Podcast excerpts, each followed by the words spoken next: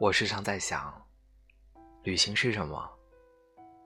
有人说，身体和灵魂总得有一个在路上。我又在想，如果两者都出发，会是种怎样的体验？小的时候，放学总喜欢拉着小伙伴，浩浩荡荡的去探索无人所知的小路，似乎只要发现一条。就同哥伦布发现新世界般，征服了整个宇宙。路牌、公交图、交通指示图，那时候似乎只要每天以不同的路线回家，就可以探索到不同的大陆，很兴奋，也很满足。大一点的时候，知道了堂吉诃德，于是自己又幻想着，每一条街道便是一座城市。每一个转角，都是一片新的大陆。于是自己就成了个冒险的旅行家，走遍世界的每一个角落。现在想想，也是挺傻的。但是别的不说，但是那种满足感还是十分爽的。高中时期，夜晚的图书馆总是神秘，而又极具诱惑力，总想着进去探索与白天不一样的风情。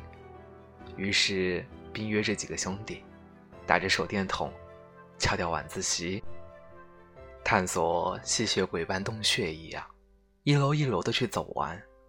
当然，结果很悲惨，写了两千字的检查，但在探索的满足感下，一切都是值得的。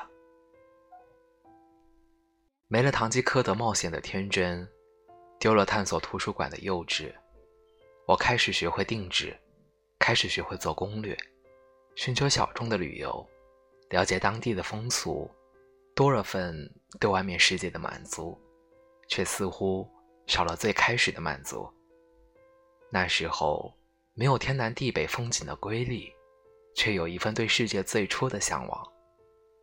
和跳动的心一路前行，互相依偎，最初的那份纯真，终究会被寻回。那是放荡不羁的年纪，极力的去挣脱一切的束缚，开始一个人的冒险，一个人四处游荡，去可可西里看一看海，一个人旅行，在这个偌大的城市，在这个偌大的世界里，用脚步去丈量他的胸怀。起初，当我走在一切陌生的地方，全身的细胞都会在呻吟。在重生，我一路向前，去呼吸着不同的空气，去看不同的风景。这时候，没有压力，没有束缚，有的只有自由和放纵。可每每夜里，总感觉缺了点什么。在色达看天葬的那一天，我迷茫了，看着周围的一切。我觉得心累和彷徨。第一次看着周围不同的一切，如耶在后，对一切都充满了疑问，却无人能给我答案，而我自己也找不到任何的言语去开拓我。看着天葬的每一秒，我木讷、无助，仿佛自己就是躺在那儿的一个人，浑身都被抽空。后来，我回到了学校，在书里，我行草地，探密林，走边陲，穿沙漠，目对满天星斗，赏春花秋月，大漠风雪，四方人情和人间百态。不知过了多久，我大概明白，那时候的我，为何是那么迷茫。身体在游走，那只是旅游；而身体和灵魂都在前行，才叫旅行。自此，我开始学习，去了解一切的东西。我总是对自己说：“用脚丈量的是土地，用身心丈量的才是人生。”这个时候，我待在原地，却很心安。我今年二十一岁，我重新开始我的旅行。所幸，在这条路上，总会遇到一个对的人。是两个互相不粘着的独立存在，却会在旅行中碰撞出最美的烟火。新的旅程，多出新的陪伴，如严冬捧一红泥火炉，翻阅一本钟爱的小说，放松、惬意、自由。它会让你遭遇一个完全没有遇到的自己。人生是一场旅程，重要的不是目的地。而是沿途的风景和看风景的心情。人生也是一场经历，只要你开心过、痛苦过，每一分、每一秒，你真切的感受过就行了。所以，旅行就像春药，摸到灵魂的据点，不一样的高潮，倒也热闹。最后，陪我到可可西里去看海，送给你。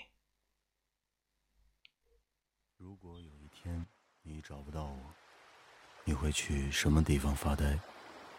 给你唱首歌，陪我到可可西里去看海。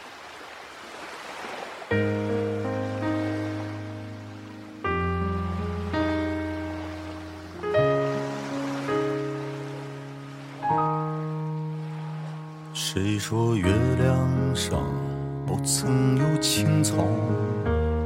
谁说可可西里没有海？谁说太平洋里燃不起篝火？谁说时间尽头没人听我唱歌？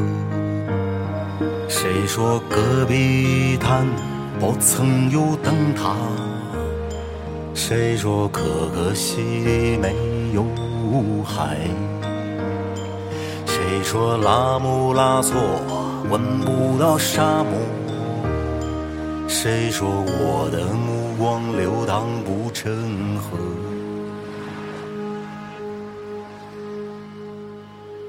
陪我到可可西里看一看海，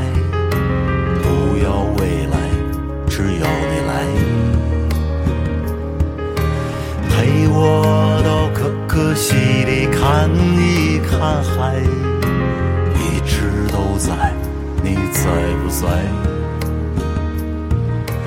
陪我到可可西里看一看海，我去划船，你来发呆。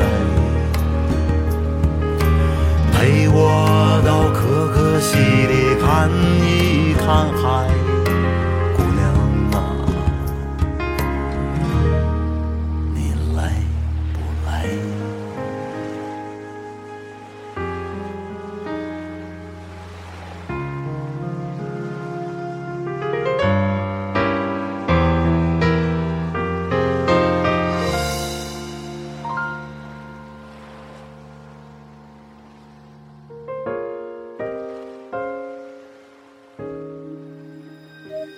谁说我的一生注定要蹉跎？